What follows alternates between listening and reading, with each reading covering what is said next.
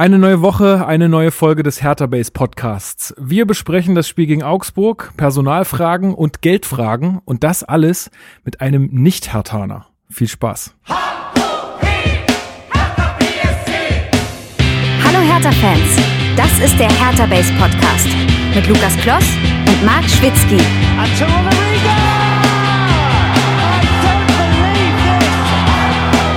Das habe ich noch nie gesehen. Wie du redest, sorry, ich verstehe das gar nicht. Du hast zu kurz den Mund äh, aufgemacht, wieder langsam reden und gut artikulieren, also den Mund aufmachen. Ich habe nicht ein Wort verstanden, okay? Okay, Herr Dardai, wir werden uns bemühen, unseren Mund heute aufzumachen und uns keine Versprecher zu leisten. Das fällt mir besonders schwierig. Äh, schwer, genau, da geht's schon los. Ähm, ja, herzlich willkommen zum Hertha Base Podcast. Ich begrüße wie immer an meiner virtuellen remotigen Seite Marc Schwitzky. Hallo.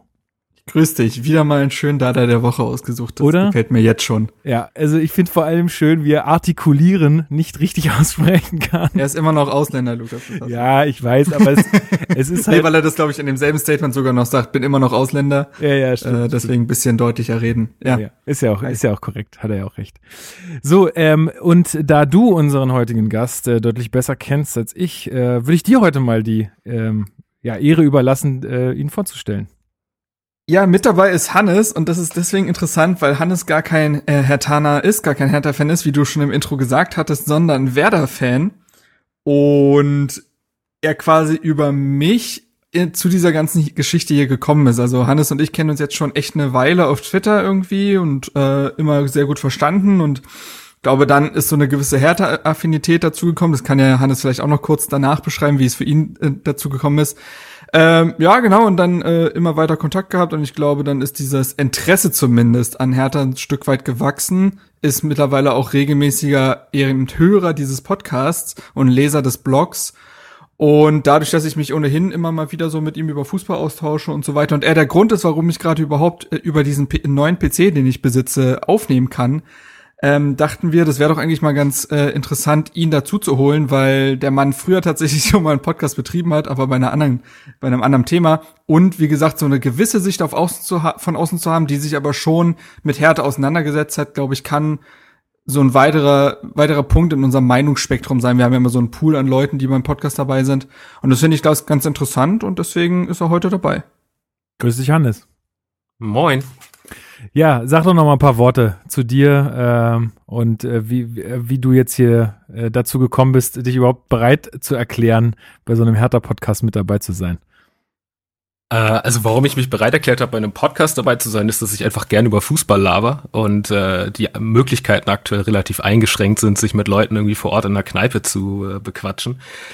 Äh, wie ich zu Hertha gekommen bin, ja, Marc hat es ja schon angerissen. Also ich hatte viel Kontakt äh, zu ihm schon über Twitter und dann bin ich ganz ehrlich, ging das mit der Cleanswan-Sache eigentlich so richtig los. Also da, da, da ist natürlich gewirkt. ja, da ist natürlich das Interesse dann da gewesen. Es war am Anfang war es dieses typische, äh, dieses Autounfall, ich kann nicht weggucken Ding. Und dann äh, habe ich irgendwann mal mich in den Hertha Base Blog eingelesen, habe festgestellt, dass dafür, dass das irgendwie äh, alles unentgeltlich gemacht wird, da ziemlich gute Qualität bei rauskommt. Und dann habe ich den Podcast mir mal angehört, habe dann festgestellt, da musste der ja ungefähr sechs Stunden Zeit pro, pro Folge für nehmen. und ähm, und ja, also dann hat sich das irgendwann so hochgeschaukelt und äh, inzwischen lese ich tatsächlich den Großteil der, der Beiträge auf Hertha Base, höre mir die Podcast-Folgen alle an und äh, verfolge auch die Hertha so ein bisschen intensiver. Ähm, was jetzt gerade als, als Bremen-Fan äh, ist, erscheint das von der Qualität her nochmal eine Spur drüber. Ähm, aber insgesamt ist es natürlich auch eine, eine sehr spannende Konstellation, die da einfach gerade hm, zustande gekommen ist durch den Investor, durch ein paar spannende Spieler. Ähm, ja, also durchaus eine, eine spannende Mischung und äh, ja, mal, mal schauen, wie das weitergeht. Ja, cool. Also äh, sehr schön, dass du da mit dabei bist und wie Marc auch schon sagte, ist, glaube ich, auch mal ganz gesund, wenn man mal jemanden dabei hat, der vielleicht nicht so komplett aus der Fanbrille drauf schaut, sondern auch so ein bisschen von außen. So, ähm, erstmal noch mal so ein bisschen hausmitteilungsmäßig. Erstmal vielen Dank für euer ganzes Feedback zur letzten Folge. Also es ist jedes Mal wieder und es wird immer mehr irgendwie toll, ähm, dass, dass ihr da so Feedback Feedback hinterlasst ähm, mit euren Kommentaren und Meinungen und so. Das ist wirklich echt ganz großartig. Ähm, wir freuen uns da wirklich äh, sehr drüber und äh, hoffen, dass ihr das so beibehaltet. Also immer gerne ähm, auf, auf jeglichem Wege da mit uns Kontakt suchen. Das ist das Allerschönste und glaube ich auch einfach gut, wenn, wenn man sich da gegenseitig austauscht, weil wir, denke ich, können auch immer noch dazu lernen. Äh, und ähm, ja, da bin ich ganz froh drüber. Und nochmal, äh, auch äh, nochmal diese Woche der Aufruf, Aktion Hertha Kneipe ist sozusagen wieder gestartet. Äh, es gibt ein ähm, Moneypool auf PayPal, der ist wieder verlinkt in der äh, in der ähm, Podcast-Beschreibung und wir sind da gerade bei einem Spendenstand von schon sage und schreibe 3.420 Euro äh, in an, allein neun Tagen.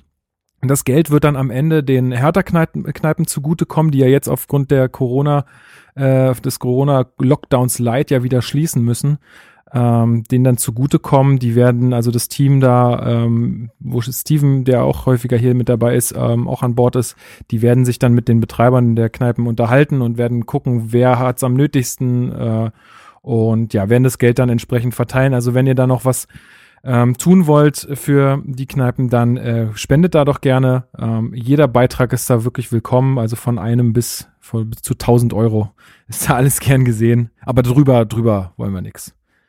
Drüber wollen wir nix. Ähm, gut, dann fangen wir mit der ersten Meldung an und das war ähm, äh, Mark äh, John Cordoba, äh, John Cordoba wollte ich schon sagen. Jordan Toro Nariga ist äh, positiv auf das Coronavirus getestet worden. Er hat ja, ähm, er hat ja schon ähm, an einer Verletzung laboriert und jetzt kommt das noch oben drauf. Wann ist der denn zurück zu erwarten? Oh, das ist tatsächlich eine gute Frage. Das habe ich gerade so noch gar nicht auf dem Schirm. Ähm, aber ich kann zumindest sagen, dass dahingehend dann ja die Länderspielpause fast schon wieder positiv ist okay, positiv ist aktuell schwieriges Wording, gut ist, von Vorteil, ähm, da ja die Pause bis zum nächsten Spiel ohnehin äh, länger gewesen wäre. Ähm, Torunariga war ja im Aufbauprogramm nach seiner Verletzung. Das heißt, er hatte auch noch keinen Kontakt zur Mannschaft, was ja auch in dem Sinne dann gut ist. Ähm, er ist ja symptome- und beschwerdefrei. Auch das ist erstmal äh, gut. Und dementsprechend ähm, wird er jetzt dann ich weiß gar nicht, ob er, wie lange er dann in Quarantäne sein muss. Wahrscheinlich dann auch 14 Tage. Ja, also sowas in dem Dreh, denke ich auch. Ähm, das wird ja dann doch immer individuell gehandhabt. Aber so wie ich das dann dementsprechend sehen würde, wird er wahrscheinlich dann auch in der, innerhalb der Länderspielpause dann ja auch noch zurückkehren und dann sein Aufbautraining weiter betreiben können. Und ja. Genau, gerade wird wieder von zu Hause aus äh, also genau. Cyber-Training-mäßig gearbeitet. Äh, das hat ja bei äh, äh Gendosi eigentlich ganz gut geklappt, so wie man das äh, jetzt Würde zumindest sagen, sehen, beiden Spielen. genau sehen konnte. ähm, Hannes, wie äh, habt ihr in Bremen, ich verfolge das ja ehrlich gesagt nicht, ihr habt ihr in Bremen auch schon Fälle gehabt und wurde da auch mit Cybertraining gearbeitet? Äh, wir hatten tatsächlich auch schon Fälle, ja. Äh, Felix Agu hat es bei uns erwischt gehabt. Ähm, der hatte dann auch Kontakt zu Tahi Chong. Ähm, sprich, beide mussten in Quarantäne. Das war dann auch ein irres Wirrwarr. Ähm, Chong hat dann ein paar Tage später doch für Werder gespielt, beziehungsweise war im Kader. Ähm, da sieht man dann auch nochmal wieder, dieses ganze Konzept ist dann, wenn es dann hart auf hart kommt, doch nicht, noch nicht so ganz äh, ausgereift, aber letztendlich kannst du das wahrscheinlich auch nicht zu hundertprozentig aus äh, alles abdecken. Ähm, Felix Agu war im Grunde so lange in Quarantäne, bis, glaube ich, zwei äh, negative Corona-Tests zurückgekommen mhm. sind. Das hat dann, glaube ich, eine Woche gedauert. Ich gehe mal davon aus, dass er sich dann auch zu Hause fit gehalten hat. Was bei, bei Tona Riga natürlich dazukommt, ist, dass ähm, dass er jetzt in der Reha war und äh, das von zu Hause wahrscheinlich ein bisschen schwieriger zu gestalten ist. Ne? Also ähm, sich jetzt grundlegend fit zu halten, ist ja natürlich nochmal was anderes, als äh, mhm. zweifelnde Verletzung auszukurieren. Ja, wie, wie war denn das eigentlich? Also das weiß ich jetzt auch gerade tatsächlich nicht genau. Äh, hat er individuell schon trainiert auf dem Schenkendorfplatz oder war das äh, noch wirklich glaube, auf dem Reha-Gelände so? Weil sonst, ich glaube, er sollte jetzt auf den Platz zurückkehren. Okay, weil sonst hätte ich mich ähm. nämlich gefragt, wie ist denn das? Die sind doch da ja auch in der Kabine zusammen. Also weißt du, ja, die ja. trainieren zwar nee, nee. in unterschiedlichen Gruppen dann, das ist schon klar, aber äh, letztendlich haben die ja trotzdem irgendwie Kontakt äh, zueinander und dann müssten die Leute ja auch theoretisch in Quarantäne gehen. Ja, ist richtig, aber ich, so wie ich das verstanden habe, hat er sich die ganze, also dass das alles noch individuell war und dementsprechend auch von der Mannschaft losgekoppelt und dementsprechend äh, gab es da jetzt keine Probleme, ihn äh, quasi dann einzeln in Quarantäne zu stecken. Okay. Ja. Wunderbar. So, dann äh, zweite Meldung. Äh, und zwar hat die Bild-Zeitung ja nur drauf gewartet auf diese Meldung. Ähm, und zwar ähm, berichtet die Sportbild am Mittwoch, dass eine 100 Millionen Euro Zahlung, die eigentlich für Oktober angedacht war, äh, jetzt von Tenor verschoben wurde und ähm, noch in dieser Saison, also in diesem Geschäftsjahr noch abgeschlossen werden soll, aber sie ist verschoben worden und jetzt sind natürlich die Schlagzeilen groß. Der Investor zahlt nicht, Verhältnis ist zerrüttet, äh, ist alles ganz furchtbar, wir haben es alles gleich gesagt, Investoren sind scheiße. Äh, schon im Sommer wurden äh, 50 Millionen Euro verspätet gezahlt. Windhorst, äh, der böse Bube, man hat es ja gleich gesagt, dass das irgendwie alles Mist ist. Wie äh, seht ihr beiden das denn, Hannes? Ähm, glaubst du, es ist wirklich alles so dramatisch, wie es jetzt gerade dargestellt wird? Nö. Nö, also um Himmels Willen. Also äh, ja, da, da bin ich norddeutsch unterkühlt. äh, ist gut. Aber ähm, das, das Thema ist ja in, in der Wirtschaft wann läuft da mal alles komplett nach Plan? Und gerade jetzt in so einer Zeit, also um Himmels Willen. Ähm, Preetz hat jetzt ähm, auch schon sich dazu geäußert, hat gesagt, dass alles einfach neu vereinbart wurde. Ähm, es wurde alles soweit äh, sich geeinigt und von daher, mein Gott, also solche Sachen passieren, gerade bei solchen Summen in einer aktuellen Wirtschaftslage passieren solche Dinge und da würde ich mir jetzt gar nicht so den Kopf drum machen. Also wenn da jetzt weiter irgendwelche Themen noch wieder aufkommen, ist das was anderes, aber das ist jetzt gerade der immer noch der Anfang der Zusammenarbeit, man findet sich und äh, ich würde da jetzt wirklich nicht so ein großes Fass aufmachen, dass die Zeitung mit vier Buchstaben da natürlich wieder was Großes draus macht. Das ist halt wieder typisch, ne? Ja. Marc, wie geht's dir damit? Hast du da, siehst du es auch noch ein bisschen anders mhm. vielleicht? Ja, nee, also ich glaube, man, dass man nicht zu viel äh, hineininterpretieren darf, was das jetzt für Auswirkungen auf die, auf das Verhältnis, das zwischenmenschliche Verhältnis der handelnden Person hat.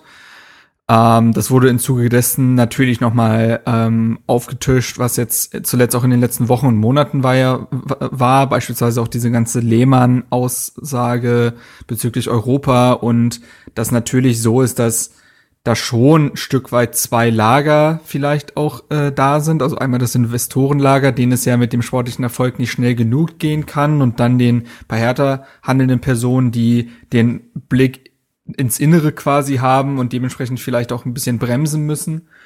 Ähm, aber um jetzt auf diese äh, den speziellen Fall jetzt hier zurückzukommen, ähm, ich glaube, worauf das halt eben Auswirkungen hatte und das wurde ja so auch kolportiert, das hatte halt schon Auswirkungen auf den letzten Transfersommer, dass da diese äh, 50 Millionen, die da eigentlich ja dastehen sollten, teilweise erst später geflossen sind als von Hertha erwartet.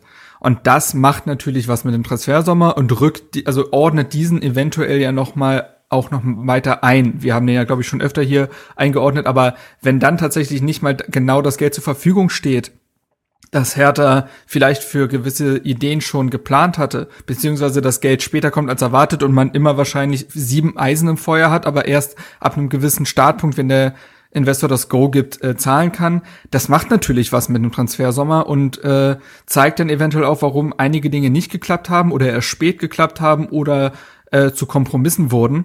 Und das ist, denke ich mal, die allerwichtigste Geschichte. Aber was, ähm, was wäre denn, was wäre denn anders gelaufen, wäre das Geld jetzt da gewesen? Also Preetz hat ja immer gesagt, sie werden nicht irgendwelche völlig überteuerten Preise äh, zahlen. Nee, es ging ja auch um Spieler, die einfach auch nicht zu härter wollten. Da ging es ja nicht ums Geld letztendlich. Also ich glaube nicht, dass sich jetzt irgendwas an Ablösesummen oder sonst was geändert hätte ähm, in äh, letzten Von Kannst du nicht sagen. Also ich sage ja nicht, dass es definitiv so ist, es ist im Konjunktiv gesprochen. Es könnte halt so sein, dass es den Transfersommer beeinflusst hat. Und dann wahrscheinlich nicht im Positiven. Und das ist halt, glaube ich, schon etwas, was man daraus vielleicht mitnehmen kann. Ähm, alles andere, da würde ich jetzt auch nicht zu weit gehen wollen. Es ist zumindest interessant, dass das ja, glaube ich, so auf der Presse äh, Pressekonferenz, auf der Mitgliederversammlung nicht verkündet wurde. Nee, richtig. Und das wusste man da ja schon. Also das ist ja, wie gesagt, jetzt halt durch die Medien herausgekommen. Ja, das hätte der Verein ja aber auch proaktiv nach außen sagen können. Ist, ich finde es zumindest interessant, dass er das auf der Mitgliederversammlung nicht getan hat. Ja, ähm, obwohl, obwohl ich da auch auf ein bisschen bei Hannes bin, dass es so, ich meine, es gibt Pläne, ja, äh, aber die, die, also es sind Pläne. Das, das heißt ja nicht, dass es wirklich so passiert am Ende. Und wenn wir jetzt, also wenn jetzt die äh, Finanzabteilung von Hertha auf jeder Mitglied, äh, Mitgliederversammlung Rechenschaft dafür ablegen muss, zu welchem Datum Datum irgendeine Zahlung passiert, dann werden die Nein. ja gar nicht mehr fertig. Also Ja, aber die Mitglieder haben, werden, müssen, es, es gibt diesen Finanzbericht und der ist obligatorisch und dementsprechend hätte man das dort auch erwähnen können. Also Aber- das finde ich schon. Ja, und aber- wenn, wenn vom Verein gesagt wird, dass man sich darauf geeinigt hat, dann ist das ja in Ordnung. Aber dann kann man umso mehr das vor, äh, aus, von sich aus sagen und es nicht durch Medien herauskommen lassen, was immer ein negativeres Bild zeichnet, als wenn man selbst die Nachricht rausgegeben hätte. Das finde ich schon interessant, das finde ich schon wichtig. Das ist die Frage ist halt wirklich, was hat sich geändert, ne? Weil also ich also ich finde, es hat sich halt nichts geändert, weil der Finanzbericht ging über über äh, über die letzte Saison, das heißt, es floss floss da noch gar nicht mit ein. Es wäre wenn dann im Ausblick irgendwie Thema gewesen und da hat sich ja nicht groß was geändert. Klar, sie hätten jetzt, wenn es irgendwelche Einfluss auf den Transfersommer gehabt hätte, proaktiv damit umgehen können, keine Frage. Aber das wissen wir halt auch alles nicht und das weiß niemand. Und deswegen, ähm, ja, also ich sehe es halt einfach noch, noch nicht kritisch. Ähm, das muss man jetzt mal weiter beobachten, aber ich finde, äh, man sollte aufpassen, dass man da, also das tust ja du nicht, das tut Hannes nicht, das tue ich nicht, aber dass, dass da, dass man da jetzt als, äh, als Person, wenn man diese ganzen Artikel liest, nicht anfängt, jetzt da irgendwie sofort wieder was in Frage zu stellen. Also ich glaube, das ist einfach nicht, nicht der richtige, nicht der richtige Zeitpunkt dafür. Genau. Ja. Sonst noch äh, was zu diesem Thema? Eig- Eigentlich nur, dass Michael Preetz ja auch gefragt wurde im Zuge dessen, ob man denn, wie man denn jetzt im kommenden Winter planen würde Mhm. mit Transfers, wenn dann ja möglicherweise auch schon mehr Geld zur Verfügung steht. Da hat er ganz klar gesagt, also solch ein Transfer Winter wie jetzt 2019, Anfang 2020 wird es nicht geben, als Hertha, glaube ich, knapp 75 Millionen Euro ausgegeben hat und damit mehr Geld als jeder andere Verein auf dieser Welt. Einmal Weltspitze sein. Das ist halt wirklich, das ist, das vergisst man gerne mal. Das ist schon Wahnsinn eigentlich. Ähm, auch wie gesagt, da haben wir auch schon drüber geredet. Da werden sich gewisse Türen geöffnet haben in dem Winter. Ähm, und das wird es in dieser Form nicht geben. Er hat auch gesagt, das wird es in dieser Form nicht geben in, oder in diesem Ausmaß. Das heißt also, im Winter kann schon noch was passieren, transfertechnisch, im, dann im Januar. Aber wie gesagt, man braucht sich da jetzt nicht denken, nur weil Hertha eventuell bis dahin auch äh, die nächste Tranche vielleicht auch bekommen hat. Ähm, wie gesagt, man hat ja nur gesagt, zu einem späteren Zeitpunkt. Dann wäre das trotzdem nicht so, dass jetzt Hertha im Winter den kompletten Kader umkrempeln würde. Ähm, wäre auch das komplett falsche Zeichen, das muss man Ja, auch sagen. also ich glaube, da sind sie dann eher reaktiv unterwegs. Also sollte, weiß ich nicht, sollten irgendwelche krassen Verletzungen passieren oder irgendwas. Ich glaube, aktiv wird da nicht so viel, nicht so viel Sind passieren, wie- außer wenn, sind wie Bambi ja, reaktiv. warte, Akzeptieren und weiter. oh, falscher, falscher Bader. Falscher Kann man auch akzeptieren und weitermachen. Ja, kann man auch Und akzeptieren. dann, dann hat man einen schönen Tag einfach und mehr nicht. Genau. So. Ähm, oh Mann. Dieses Soundboard, ich muss damit noch umgehen lernen. Den, der soll es eigentlich werden. Ähm, So. Gut, wo waren wir So ein Button bei, bei einem Podcast mit Mark einzuführen, ist auch echt eine gefährliche Sache. Ne? Der, der kann dann auch gerne mal 70 Prozent der Zeit einnehmen. Ich bin auch mal gespannt. Also äh, nicht, dass ich das heraufbeschwören will, aber aktuell sind ja immer mehr Leute so aus unserer Fußballbubble beim äh, Doppelpass. Da muss man ja, da, da muss ich, da muss ich richtig Geld hinlegen, wenn ich dazu irgendwann mal eingeladen werden sollte. Das, Oh mein das wird Gott. gefährlich. Also da zahle ich am Ende drauf, glaube ich. Das wird nix. Also Ich glaube auch, das solltest du lieber lassen. nee, das wird ein Minusgeschäft. Okay, ähm, dann äh, kommen wir zum Sportlichen. Und zwar muss ich da den Disclaimer vorausschicken, dass ich das Spiel nicht in ganzer Länge sehen konnte. Ähm, hatte private Gründe, hatte einen kleinen Ehrentag gestern und deswegen habe ich mir gedacht. Alles Gute nachträglich. Ja, danke, danke. Das war, war jetzt kein Fishing for Congratulations, sondern eher so ein. Äh, da, ich hatte meine Eltern zu Besuch und dadurch, dass man ja jetzt nicht so viel ähm, Zeit mit seinen äh, liebsten Leuten verbringt, wollte ich dann, also Fußball war an, es war dann so ausgerichtet, dass mein Vater gucken konnte und ich habe dann sehr viel mit meiner mit meiner Mutter einfach gesprochen, äh, aber ich wollte da jetzt nicht irgendwie äh, den Nachmittag nur da- damit verbringen, mit den Fußball zu gucken. Deswegen habe ich es nicht in voller Länge gesehen, habe mir aber natürlich die Zusammenfassung angeguckt und ähm, ja, war ja dann ein ganz schöner Geburtstag, also ein 3-0 und dann gewinnt noch beiden und so, das war alles top. Ähm, Und die Mass Effect äh, Trilogie wird nochmal aufgelegt. Tada, das ist 2021. Also es war ein komplett perfekter Tag. Ich freue mich drauf. Auf jeden. Das Ja. werde ich auf jeden Fall zocken. Hannes, hast du das Spiel in voller Länge dir angeguckt? Es ist verständlich. Sonst wäre ich ja jetzt nicht hier. Sehr gut. Und da ich ja nicht, Praktisch, dass Bremen am Freitag gespielt hat, ne? Ey, Ja, das war auf so jeden Fall auch praktisch, dass sie abends, abends gespielt haben, weil das hat auf gar keinen Fall dafür gesorgt, dass ich ab und an leicht weggenickt bin. okay. Aber da ich jetzt gleich zum Spiel nicht mehr so wahnsinnig viel zu sagen habe, ähm, würde ich gerne die Aufstellung noch schnell übernehmen.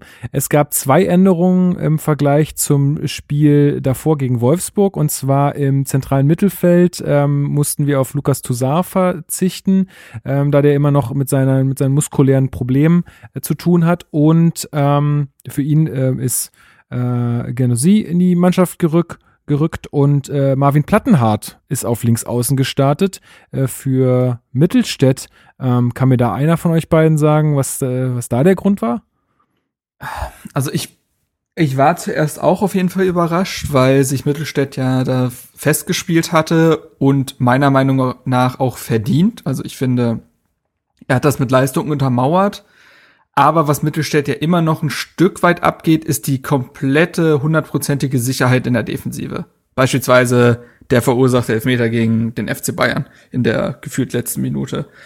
Und ich glaube, dass sich dann Labadia für das Spiel gedacht hatte, dass zumindest, also ähm, in Klammern, es ist zumindest jetzt nicht rausgekommen, dass Mittelstädt irgendwelche körperlichen Probleme hätte. Das kann natürlich immer ein Grund sein, aber es wurde zumindest nicht äh, kolportiert. Klammer zu.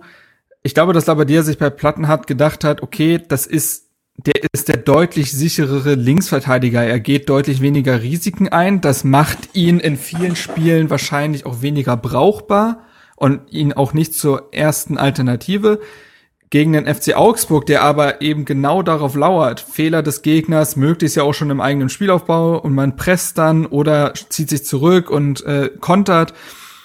Diese Angebote liefert dir ein Plattenhartner wahrscheinlich seltener als Mittelstädt. Das heißt, es ist deutlich weniger spektakulär auf der linken Seite, aber dafür auch weniger fehleranfällig. Und ich glaube, das war, das war die Entscheidung.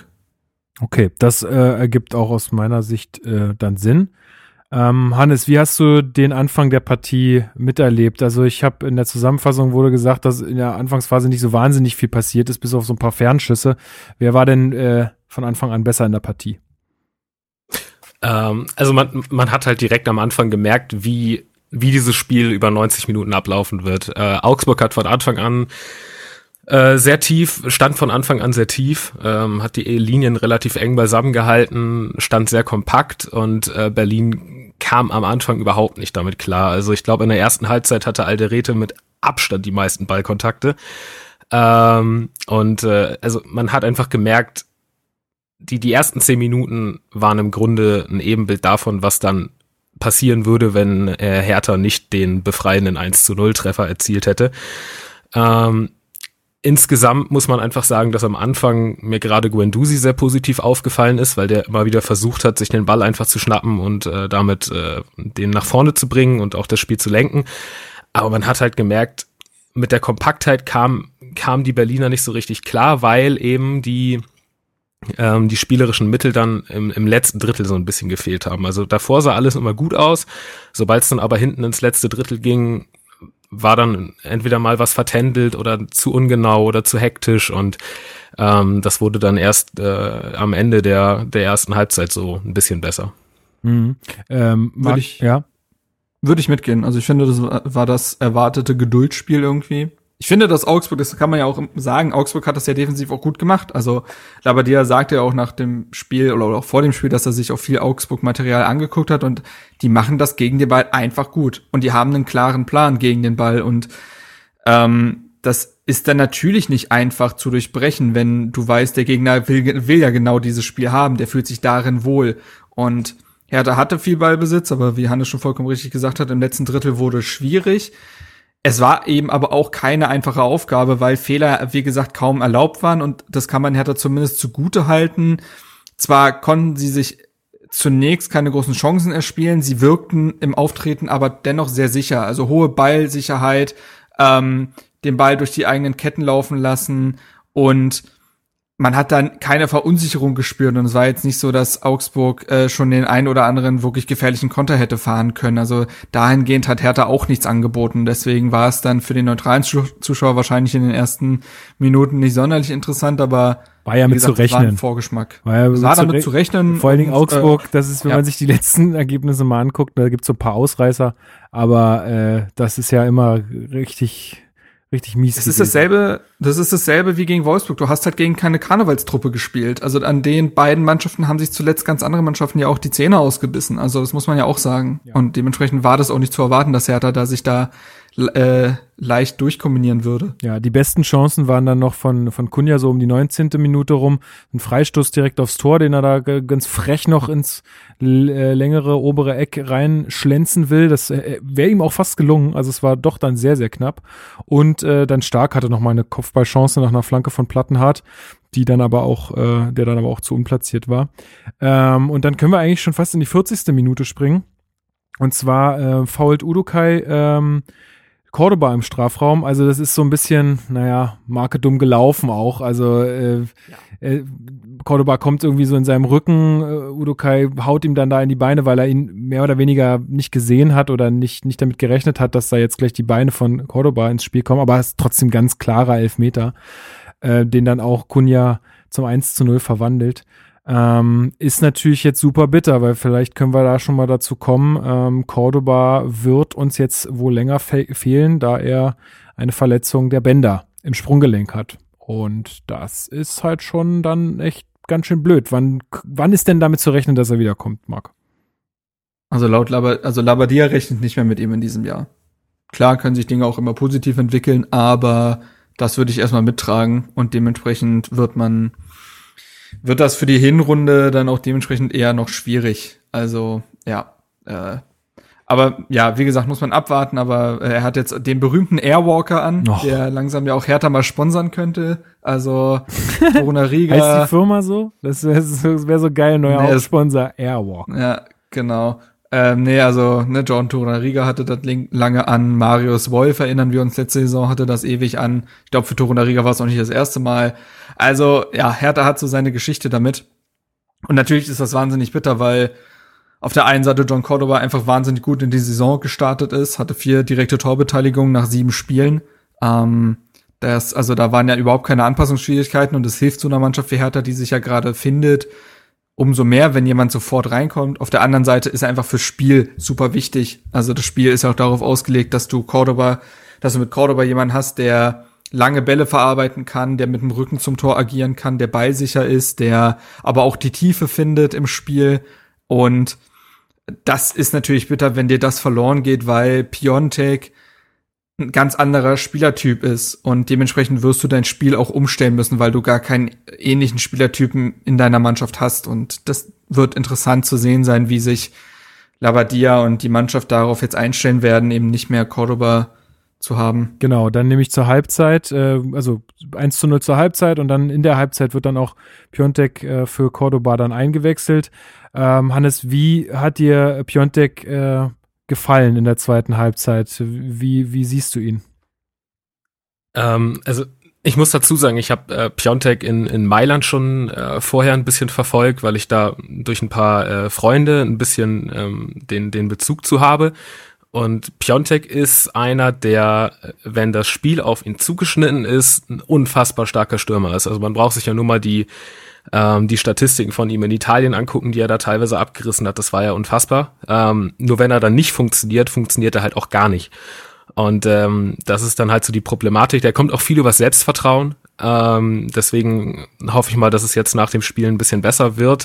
Ähm, muss es jetzt ja bedingt durch Cordobas Ausfall dann auch. Ähm, aber insgesamt muss man, der ist vor dem Tor, ist der halt eiskalt. Also wenn, wenn man den vors Tor stellt mit dem Ball, dann ist der Ball halt auch in den meisten Fällen drin.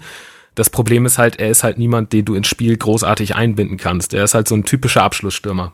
Und ähm, da muss man jetzt halt gucken, ob Hertha ein bisschen was umstellen muss, um ihn vielleicht dann entsprechend in diese Positionen reinzubringen.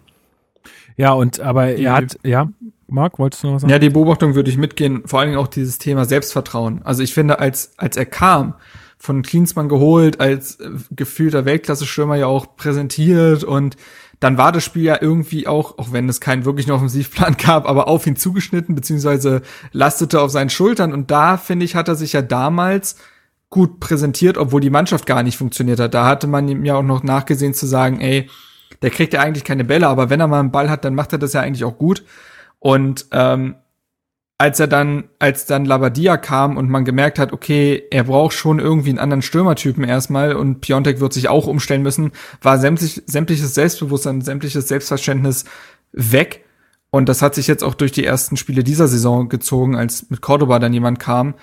Und ähm, ich hoffe auch, dass das Spiel ihm jetzt was gegeben hat, weil ne, Torvorlage, das ist schon äh, das ist einfach von den Zahlen ja zumindest schon mal gut, auch wenn es in dem Spiel einige Szenen gab, wo man auch gemerkt hat, naja, es ist kein Selbstverständnis da, ihm fallen gewisse Dinge schwer. Ähm, aber grundsätzlich kann man jetzt fast nur hoffen, dass er jetzt halt sieht, ah, okay, es gibt gerade kein Cordoba, die Mannschaft braucht mich, der Trainer braucht mhm. mich, ich bin Stürmer Nummer eins und dass ihm das diesen entscheidenden Push gibt. Ja, genau. Aber das ist jetzt Küchenpsychologie, das kann man nicht wissen. Ja, ist einfach nur eine große Hoffnung auch von mir. Ähm, aber dann springen wir doch mal in die 52. Spielminute und zwar äh, ist es da eine Flanke von ihm, von Piontek, ähm, die Luke Bacchio findet, auch ein bisschen mit ja. Glück, aber trotzdem Total. ganz, ja. trotzdem ganz schön gemacht eigentlich. Ähm, ähm, da aus dem Halbfeld so ein bisschen die, die, äh, die Flanke auch dann zu nehmen äh, und dann auch, also auch als Stürmer, das dann äh, so vorbereiten zu wollen. Ähm, und ja, ist ein bisschen glücklich, dass der Ball da Luke Bacchio findet. Er macht's dann aber sehr, sehr gut, äh, nimmt den mit links an und ja, schließt den dann auch so mit, mit links noch so ganz, äh, ganz komisch ab. Ähm, also direkt vom, vom Torwart dann. Ich weiß nicht, Heiko Herrlich hatte sich dann da irgendwie beschwert. Ich, äh, beim Schiedsrichter, ich hab's nicht so ganz Hat mitbekommen. Das, ja? ja? ich glaube schon, äh, ähm. obwohl ich da nicht, ich habe da nichts gesehen, was da irgendwie beschwerenswert gewesen wäre. Ähm, auch nicht. Aber es war, ich finde es äh, fast schon verkehrte Welt gewesen, dass Hertha durch einen Elfmeter und durch einen individuellen Abwehrfehler ja. zwei Tore gemacht hat. Also das Schicksal hatte man jetzt über die letzten Monate eigentlich immer selbst gewählt, sage ich mal. Ähm, also da haben ja eigentlich gleich zwei Augsburger Verteidiger gepatzt, beziehungsweise auch in der Absprache hat es nicht funktioniert. Und davor hat es ja schon nicht funktioniert. Also Piontek hatte ja der hatte ja so viel Zeit und Platz, um diese Flanke zu spielen, dass selbst dann so ein gelernter Mittelstürmer die ganz ordentlich in den Strafraum bringen kann. Und Luke Bacchio macht dann das Tor. Ähm, Luke Bacchio muss man da, vielleicht kann man da gleich einsteigen und sagen, eigentlich gar kein gutes Spiel von dem Mann. Ähm, also, wie hatte das Niklas bei uns im Hertana im Fokusartikel geschrieben? Luke Bacchio ist so der Mitschüler, der sich am Ende des Jahres durch ein Referat noch auf eine Vier rettet. Also, ähm, die ich würde sagen, 95 Prozent der Zurufe von Labadia in diesem Spiel galten Dodi, Luke Bacchio. Er hat den wirklich immer, Dodi hat, diesen Begriff hat man, glaube ich, oder diesen Namen hat man unzählige Male im Spiel gehört. Hört man aktuell ja wunderbar. Weil Luke Bacchio, also zum einen hat er einige Offensivszenen mit Ball echt krass vertändelt. Aber das ist das eine. Das andere ist, dass er mit, äh, vor allen Dingen im Pressing und im Spiel gegen den Ball nicht richtig mitgemacht hat. Und das zerschießt dir ja dein Pressing auch. Also Pressing wissen wir ja mittlerweile, ähm, dass es nur funktioniert, wenn alle mitmachen. So. Und wenn einer aus der Reihe tanzt, dann zerfällt das ein Stück weit in sich. Und dann machen die anderen tote Meter. Und das war bei Luke Bacchio in dem Spiel leider sehr oft der Fall. Ähm, insgesamt eigentlich ein total unglücklicher Auftritt, aber in der Szene ist er dann halt geistesgegenwärtig da. Aber grundsätzlich war das eigentlich kein gutes Spiel von ihm. Und das hat man in, Saison, in dieser Saison und auch in der letzten Saison schon öfter gehabt, dass, dass man sich dass es eigentlich zum Haare raufen ist, was er in dem Spiel macht. Und dann macht er aber plötzlich sein Tor und dann ist, wird nicht mehr viel drüber gesprochen, aber eine gewisse Konstanz geht ihm auf jeden Fall noch abhanden, das muss man schon so sagen. Aber Hertha hat auch wenig Alternativen, weil er einfach ein Skillset mitbringt, was so keiner im Kader in dem Sinne hat. Mhm. Ja, Schwolo konnte sich dann äh, auch noch auszeichnen ähm, bei einer Situation, wo äh, er gegen Niederlichner ganz gut hält ähm, beziehungsweise da gut rauskommt aus dem Tor und dann auch schön abtaucht äh, und sich den Ball rausfischt. Ähm, dann gab es natürlich, äh, also so wie ich das dann mitbekommen habe, auch äh, recht viele Gelegenheiten zum Kontern. Ne? Augsburg muss dann natürlich aufmachen, äh, will dann irgendwie noch, auch noch was Zählbares mitnehmen. Und dann gibt's äh, verschiedene Gelegenheiten. Und da sind auch zwei von Piontek dann dabei gewesen. Ähm, Hannes, äh, ja, bei der ersten hat er einfach nur Pech, vermute ich, bei dem Pfostenschuss. Ja, also bei dem ersten, da kannst du ihm nicht wirklich einen Vorwurf machen. Da, da, fällt ihm der Ball ja mehr oder weniger vor die Füße und er kriegt dann noch einen relativ äh, gut platzierten Schuss eigentlich hin. Ähm, das ist dann, ja, da muss man einfach von Pech sprechen. Das ist, das ist dann einfach so. Und äh, insgesamt muss man aber auch ihm zurechnen, dass er durchaus ähm, bemüht war, auch sich im Spiel zu beteiligen. Also das sieht man ja auch schon an der Flanke, dass er da den Ball vorm Tor überhaupt erst äh, an der Strafraumkante in der Position bekommt. Zeigt ja auch, dass er sich eben nicht nur im Strafraum und äh, direkt drumherum aufgehalten hat, sondern auch mal ein bisschen auf die Flügel ausgewichen ist und sich halt äh, anspielbereit gemacht hat. Also ähm, ich bin da durchaus optimistisch, dass äh, er Cordoba da in einer gewissen Weise ersetzen kann. Und ähm, wenn man ihn in die Position bringt, ist er halt einfach unfassbar stark. Und äh, das, das muss einfach die, muss man jetzt einfach schaffen. Ähm, dann wird das auch weiterhin wehtun, dass Cordoba fehlt. Allein schon die Tatsache, dass man halt nur noch, äh, nur noch Piontek dann im Grunde hat. Ähm, aber dann kriegt man die Zeit auch rum. Ja, also vor allen Dingen, das hatten wir ja auch das letzte Mal schon gesagt hier, ne? Also es ist ja auch so, dass es ist ja auch eine gewisse Bereitschaft anscheinend zu spüren, äh, zumindest sagte Labadia das so, äh, dass er im Training auch sieht, dass er willig ist, das, ähm, das auch so umzusetzen, was er, was er ihm vorgibt. Ähm, er kennt es halt jetzt noch ganz anders. Ich denke, da muss man ihm auch, äh, und ich meine, wir lagen ja nicht so ganz falsch, die letzten Podcasts mit. Lasst halt, habt mal ein bisschen Geduld, ja, das kommt alles. Ähm, eigentlich wollte ich sagen im, äh, in der bei der Vorstellung schon, dass ich jetzt eigentlich die ganze Zeit, ich habe es euch doch gesagt, durch die Podcast-Folge gehen möchte. ja, also und auch hier, ne? Also ich glaube, so wie Hannes das sagt, ne, das ist, ähm, ich glaube schon auch, dass das möglich ist. Ich glaube auch, dass man äh, Piontek da ein bisschen, bisschen Zeit geben muss ähm, und äh, haben wir ja jetzt auch schon durchgekaut, was, ähm, was jetzt alles dafür spricht, ähm, dass er vielleicht auch ähm, diese diese Chance jetzt erkennt und und sie dann auch nutzt. Ähm, also ich ich bin auch eigentlich ganz ganz frohen Mutes, dass er da. Bin da sehr gespannt, einfach weil Hertha spielt dann ja jetzt auch zum Beispiel, das nächste Spiel ist gegen Dortmund. Mhm. Dortmund, Dreierkette, körperlich gute Verteidiger dabei, wie Nakanji, in Hummels. Und da wäre mir, wäre mir im ersten Moment ein Cordoba natürlich lieber, weil selbst wenn irgendwas spielerisch nicht funktioniert, Cordoba tankt sich gegen ein, zwei Innenverteidiger immer mal durch, ne? kann mhm. Ball abschirmen, kann Entlastung für Entlastung sorgen und ein Piontek jetzt zumindest auf dem Papier droht da ein Stück weit unterzugehen zwischen diesen drei Innenverteidigern, dass man den nicht mehr sieht. Und da muss Piontek dann, glaube ich, wirklich seinen inneren, Schweinehund äh, überwinden, auch mal auf die Außen ausweichen, sich fallen lassen und am Spiel aktiv teilnehmen und nicht im letzten Drittel ähm, verschwinden. Und das wird jetzt eben die Aufgabe sein. Und das ist ja ohnehin die Aufgabe. Das hatte, hatten wir letzte Folge, glaube ich, auch beschrieben, weil aber die ja auch äh, zu Piontek befragt wurde. Und da eigentlich ja die Essenz ist, man findet sich noch.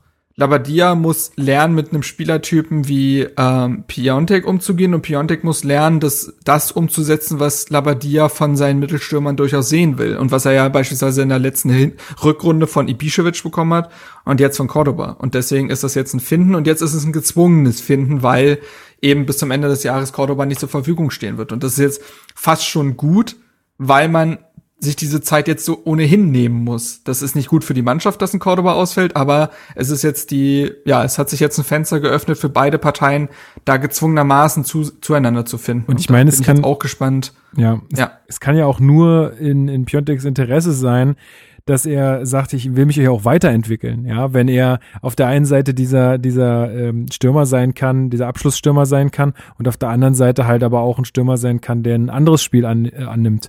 Das äh, kann ja auch nur in seinem Interesse sein und deswegen äh, und äh, also mich hat die Aussage von Labadia halt einfach positiv gestimmt, dass er sieht, dass äh, er will. Äh, weißt du, es gibt ja auch Spieler, die schmollen dann rum und sagen, ich, mir gelingt hier nichts, ich will, äh, also was, was soll ich jetzt noch machen? Ja. Ich bin halt wie ich bin, sondern dass er auch versucht, äh, da an sich zu arbeiten, das finde ich sehr, ähm, das äh fand auch die Körpersprache in dem Spiel gut. Also es gab so zum Beispiel so ein, zwei Szenen, wo beispielsweise der Ball jetzt nicht bei ihm ankam, Mitspieler hat einen Fehlpass gespielt mhm. oder er stand im Abseits oder solche Szenen, und es gab schon in der Saison Momente, wo dann Piontek mit dem Kopf auf dem Boden äh, singt und äh, oder mit dem Blick zumindest, mit dem ganzen Kopf vielleicht nicht.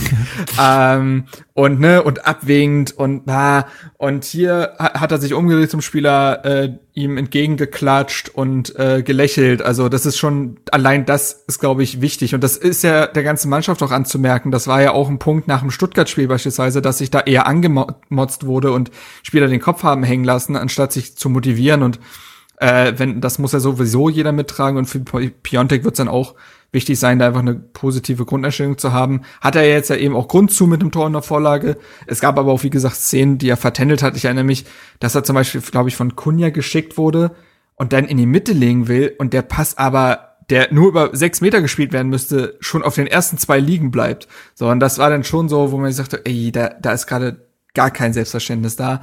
Kann man nur hoffen, dass das nach so einem guten Spiel äh, bleibt. Man muss es ja jetzt leider über die Länderspielpause ähm, konservieren. Ja. Vielleicht trifft er ja auch für Polen, wer weiß. Das äh, wäre ja auch gut, wenn er da gleich eine kleine Serie aufbaut, aber muss man schauen. Nee, und dann, äh, ja, weiß ich gar nicht, ob wir jetzt schon die 86. da ja, äh, würde ich sagen, dann haken wir das doch einfach mal ab. Also ich finde, er macht dann den deutlich schwereren Treffer.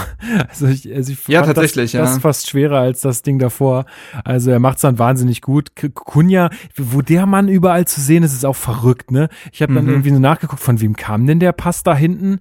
Also weil der war ja fast vom eigenen 16er rausgespielt so. Und dann dachte ich, wer war denn das? Und das ist auch Kunja, okay, dann ist das auch Kunja, alles klar. Und ähm, ja, schießt dann den Pass auf ihn. Ja, und dann ist also Augsburg steht auch wahnsinnig offen.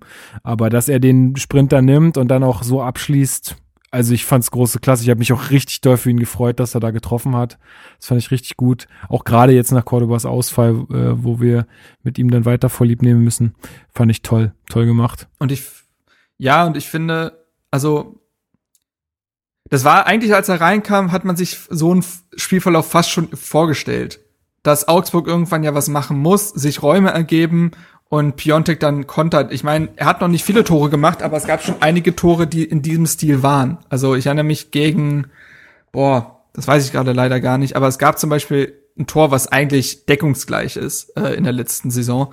Und das sind dann so die Szenen, in denen er halt, äh, in denen er seine Stärken ausspielen kann. Er erkennt den Raum, er stößt relativ unbemerkt in diesen Raum rein und schließt dann eiskalt ab. Das ist ein klassischer Piontek und äh, das hat er in der Szene gut gemacht. Wie gesagt, auch ein toller Ball und ein tolles Auge von Kunja, der ohnehin ein echt gutes Spiel gemacht hat und der ich finde, eine, eine super Entwicklung in den letzten Wochen nimmt, weil dass der Mann gut kicken kann, das ist ja nun wirklich hinlänglich bekannt jetzt.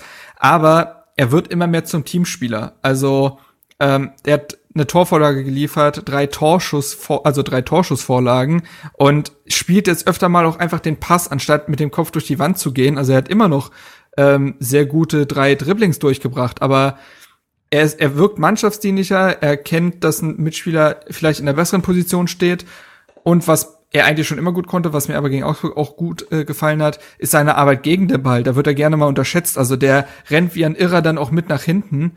Ähm, hat auch zum Beispiel zwei Bälle abgefangen. So. Und ähm, das finde ich ist äh, auch bemerkenswert und ähm, spricht für ihn. Den Elfmeter hatte er ja eiskalt verwandelt, auch wenn das auch schiefgehen kann, den so in die Mitte zu schießen. Ausgeguckt. Aber ausgeguckt. Ja, hat er, ja. Und dementsprechend war das ein äh, echt guter Auftritt, wenn nicht mal so dermaßen spektakulär von ja. ihm.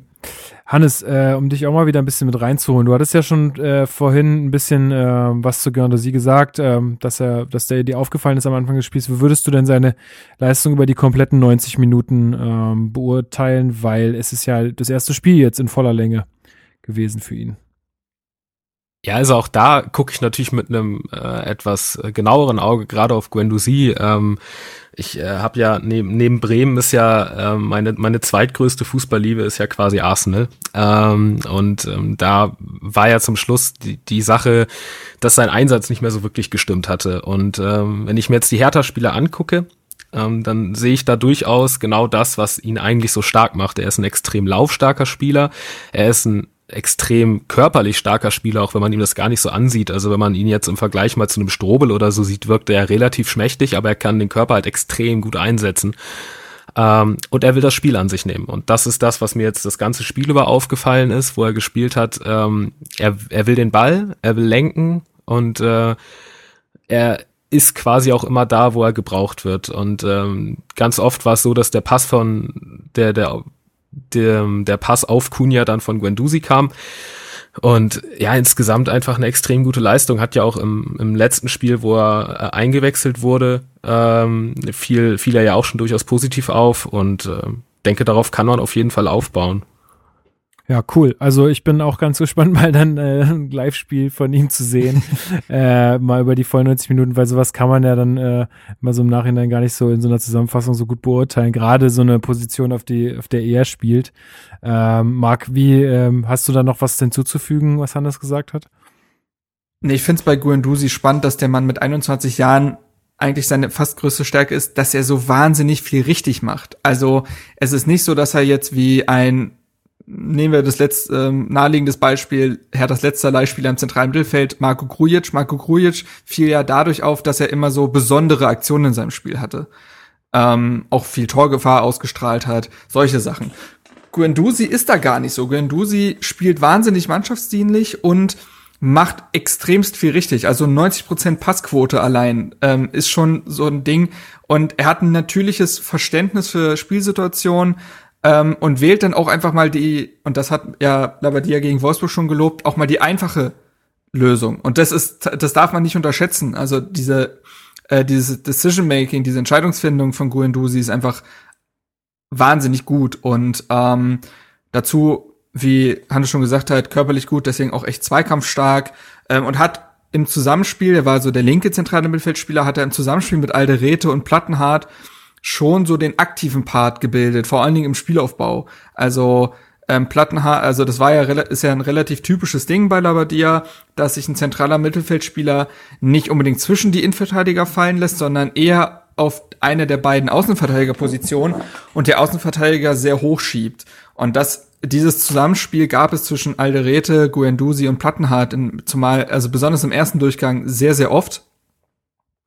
Und da hat Guendouzi eigentlich immer alles richtig gemacht, den richtigen Moment gewählt zum Abspiel, den Pass auch vom Tempo her gut gespielt und das sind so, finde ich, die Faktoren, die ihn wahnsinnig gut für Hertha machen, weil sie Hertha sehr, sehr viel stabiler wirken mhm. lassen. Das wollte ich ähm, und sagen. Das wirkt dann einfach das, alles deutlich stabiler auch im Mittelfeld durch ihn. Ja, es ist, es ist einfach gut geölt. So, mhm. ich finde beispielsweise der Auftritt gegen Stuttgart, da hast du dieses Loch im Mittelfeld gehabt, weil da alles in Stottern und in Stocken geraten ist. Das hast du mit Guendouzi nicht. Und mhm. deswegen ist er vielleicht gar nicht mal der spektakulärste Spieler, aber er, aber er macht alles richtig. Und das ist, ähm, glaube ich, deswegen ein Puzzleteil, was Hertha gefehlt hatte bis dahin. Cool. Das ist, macht doch, äh, ja, äh, Hoffnung auf mehr und auf ähm, bessere Zeiten. Ähm, Plattenhardt würde ich gerne noch ansprechen. Wie, äh, mhm. du hattest ja auch schon ein paar Worte dazu gesagt, Marc, am Anfang, aber wie, also wie bist du jetzt dann am Ende mit dem, mit dem Spiel von ihm zufrieden gewesen? Hat er das gemacht, was er machen sollte? Ähm ja, hat er. Also, es war ein solider Auftritt. Und das ist ja meistens so das Prädikat, was man Plattenhardt ja auch gibt. Also, ähm, er hat sich auf seiner Seite eigentlich auch nach vorne ordentlich präsentiert. Also es gab schon verhaltendere Auftritte von ihm nach vorne. Hat beispielsweise selber hat auch zwei Dribblings durchgebracht. Jetzt darf man sich Dribblings ja nicht immer wie äh, brasilianisch äh, Capoeira vorstellen, sondern er ist einfach mhm. zweimal an einem Gegenspieler vorbeigekommen. Ähm, es gab natürlich wieder diese Plattenhart typischen Momente, weil er sehr auf seinen linken Fuß äh, ja eben beschränkt ist und wenn dieser ihm zugestellt wird und der Pass dementsprechend auch auf der Seite zugestellt wird, muss er halt abdrehen. Und das verlahmt, verlangsamt natürlich ein Spiel ein Stück weit. Aber es ist eben auch das, was ein Labadia haben wollte, es ist diese Sicherheit. Mittelstädt hätte sich in solchen Situationen eventuell gedacht, gut, den Mitspieler nehme ich noch mit oder ich versuche mich trotzdem an den Pass. Aber das hätte eventuell zu empfindlichen Beiverlusten geführt. Und das, da entscheidet sich ein Plattenhardt eben gegen.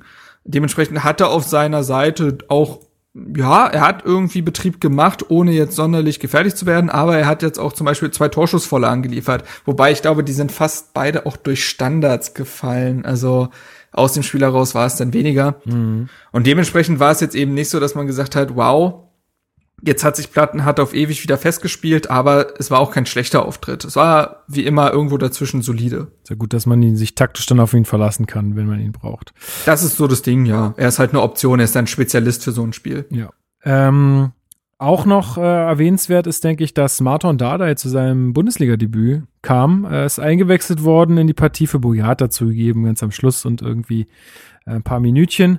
Aber äh, wie ist es denn für jemand wie dich, Hannes, der ja, gut, der jetzt hat er schon etwas intensiver verfolgt als andere, aber das ist ja schon irgendwie auch krass, oder? Wenn dann der zweite Dardai-Sohn äh, im Verein irgendwie zu seinem Bundesliga-Debüt kommt? Also wie, wie guckt man da? Gibt es da ein ähnliches Pendant vielleicht bei Bremen auch?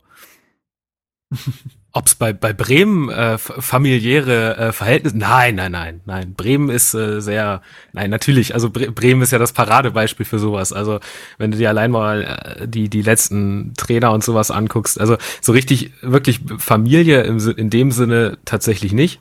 Äh, zumindest wir haben die die Eggestein-Brüder halt, ne? Aber mhm. ansonsten ähm, ist es bei uns jetzt aktuell nicht mehr so so der Fall. Wir sind halt die grün-weiße Familie, aber ansonsten äh, gibt's da jetzt, gibt's da sowas jetzt nicht. Ich finde das, finde das tatsächlich eher charmant. Also klar, da kommt natürlich dann, dann gerne mal dieses äh, Trainersohn äh, Klischee dann wieder raus, aber letztendlich, äh, wenn, wenn Labadia ihn ihn für gut genug hält, ihn in die Bundesliga zu werfen, dann wird das seine Gründe haben. Und äh, ich denke auch, ja. Ist ja erstmal unabhängig. Ich finde find das ja durchaus, Genau, das ist ja auch durchaus eine, eine ist ja auch, sind ja auch immer schöne Geschichten, die, die, die nur der Fußball schreibt.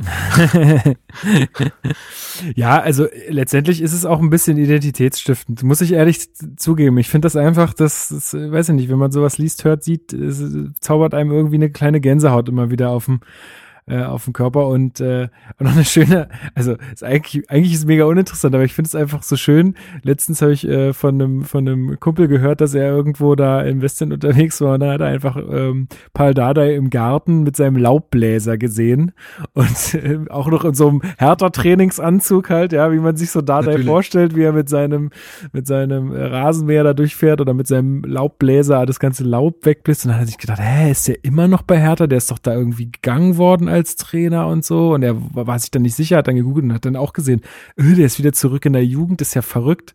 Ähm, also ich, das wird schon auch, ähm, glaube ich, ganz, ganz gut wahrgenommen, so diese, dieses Verhältnis. Ähm, also ich finde es toll.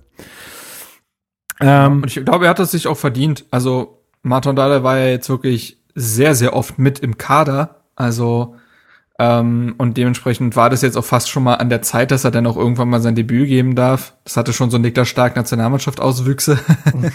und ähm, scheint ja wirklich ein sehr talentierter Bursche zu sein. Ist auch bei den ganzen U-Nationalmannschaften immer dabei. Ist jetzt, glaube ich, bei seiner aktuellen auch äh, Auswahl auch ähm, Kapitän.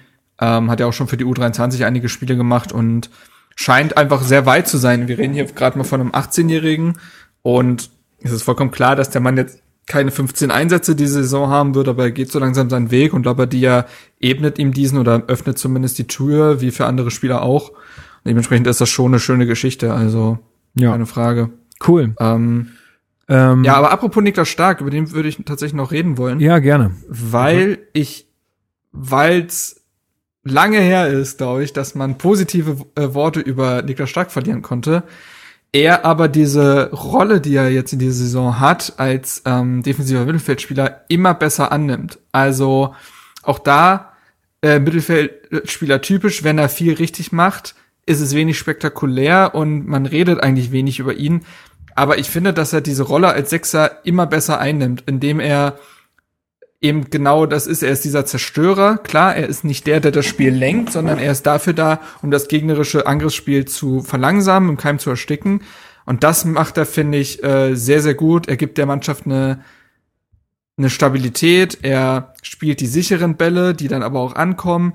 Und ich finde, dass er fast keine Unsicherheiten mehr drin hat, als zumindest als Mittelfeldspieler. Als Innenverteidiger, da brauchen wir nicht drüber reden, dass das äh, immer noch nicht gut ist, was er aktuell abliefert, beziehungsweise zuletzt hat er in der Rolle ja seltener gespielt, aber ähm, ich finde es schon, äh, das darf man nicht untergehen lassen, dass er immer mehr da reinfindet und jetzt auch sportlich wieder überzeugt und endlich wieder wichtig für die Mannschaft ist, weil das war jetzt längere Zeit nicht der Fall und dementsprechend ist das schon erwähnenswert und es ging ja teilweise jetzt schon in so eine Häme ihm gegenüber so über und das hat er jetzt, finde ich, nicht verdient mit den Leistungen der letzten Wochen. Der macht die dicht, äh, die Mitte extrem dicht. Er lässt sich auch zumindest ganz gut in Aufbau, ins Aufbauspiel einbinden, ist zweikampfstark und dementsprechend ähm, finde ich füllt er diese Rolle klug aus. Also das finde ich schon. Zumal er ja auch jetzt irgendwie gefühlt, also er ist ja gesetzt unter Labadia und ich, also ich würde jetzt mal äh, auch sagen, dass Labadia ihn ja nicht ohne Grund einsetzt. Also er sieht diese Sachen ja auch.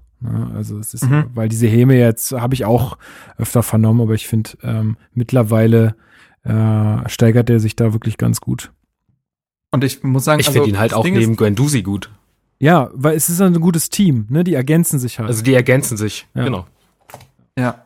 Und ich finde, Niklas Stark ist fast so, das ist so wie so eine Art, wie so ein paar Stützräder. Natürlich sollte man irgendwann ohne äh, fahren können.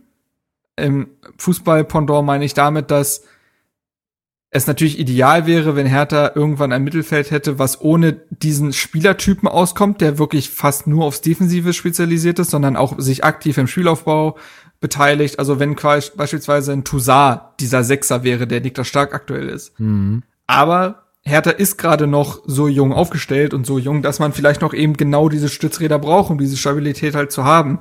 Wann die irgendwann abfallen können, wird man sehen, aber es ist gut, sie zu haben und äh, glaube, das ist gerade notwendig. Gut, dann fassen wir doch mal ähm, das Spiel ein bisschen zusammen. Also es ist letztendlich wirklich so äh, gekommen, da bin ich, also ich bin nicht überrascht, aber ich bin irgendwie ganz äh, auch ganz froh drüber, dass es so gekommen ist, wie wir ja auch irgendwie die letzten Wochen immer gesagt hatten, dass wir uns stetig steigern. Das hatten ja auch die Verantwortlichen alle schon gesagt. Sie sehen sich überhaupt nicht in der Krise, weil es äh, in der Krise halt irgendwie mit Stillstand ähm, einhergehen würde. Aber das überhaupt nicht der Fall ist, sondern die Mannschaft sich kontinuierlich steigert. Wir haben gute Spiele abgeliefert, auch gegen richtig starke Gegner wie äh, den FC Bayern München zum Beispiel, äh, haben uns dann immer nicht belohnt aufgrund von individuellen Fehlern, haben dann einen Punkt geholt gegen Wolfsburg äh, und haben uns jetzt einfach wirklich äh, für die ganze Steigerung und Arbeit äh, jetzt äh, auch mit einer super Leistung in Augsburg belohnt.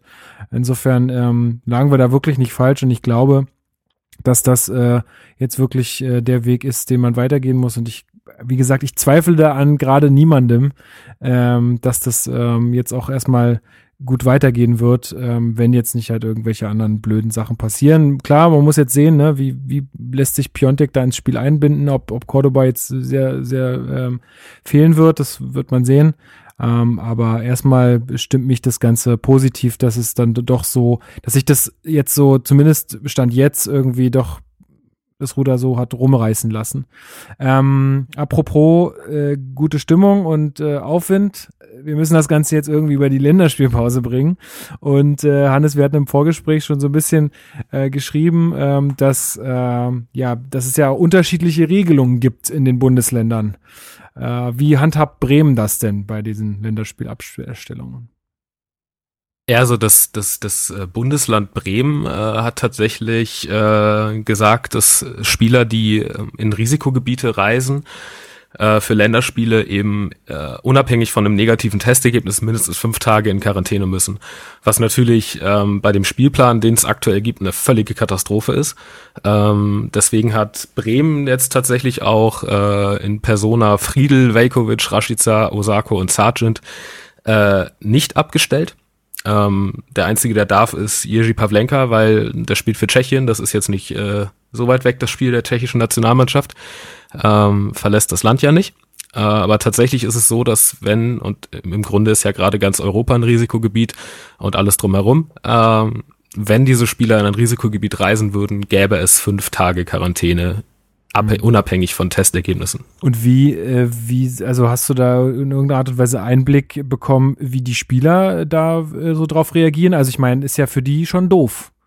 Also, dass sie da, also, Also- ich habe, ich nehme das immer so wahr, als würden die alle unbedingt zu diesen Nationalmannschaften wollen. Ich kann das natürlich irgendwie nachvollziehen, aber gerade in diesen Zeiten finde ich es halt dann doch schon ein bisschen komisch. Wie reagieren die da? Also ich habe äh, die Reaktion von von Friedel zum Beispiel mitbekommen, bei dem muss man jetzt sagen, der ist jetzt gerade quasi aus der U21 hoch in die äh, richtige, also in die A-Nationalmannschaft gerutscht. Ähm, natürlich ist es für solche Spieler bitter, wenn dann solche Spiele eben nicht äh, stattfinden können für sie, aber letztendlich reagieren die auch mit Verständnis drauf, weil ähm, das kostet sie halt im Zweifel einen Kaderplatz. Ähm, Jetzt ist Werder auch nicht unbedingt im Kader so breit aufgestellt, dass man sich das leisten kann. Ähm, und deswegen gehe ich mal davon aus, dass da die Gespräche auch stattgefunden haben. Also öffentlich reagiert hat bis jetzt, glaube ich, nur Friedel, der da mit Verständnis drauf reagiert hat. Ähm, jetzt einen Josh Sa- Sargent in die USA zu schicken, wäre ja nun, ähm, das würde ja an Wahnsinn grenzen. Ich weiß auch gar nicht, wie das ist, ob er tatsächlich gerade einreisen dürfte.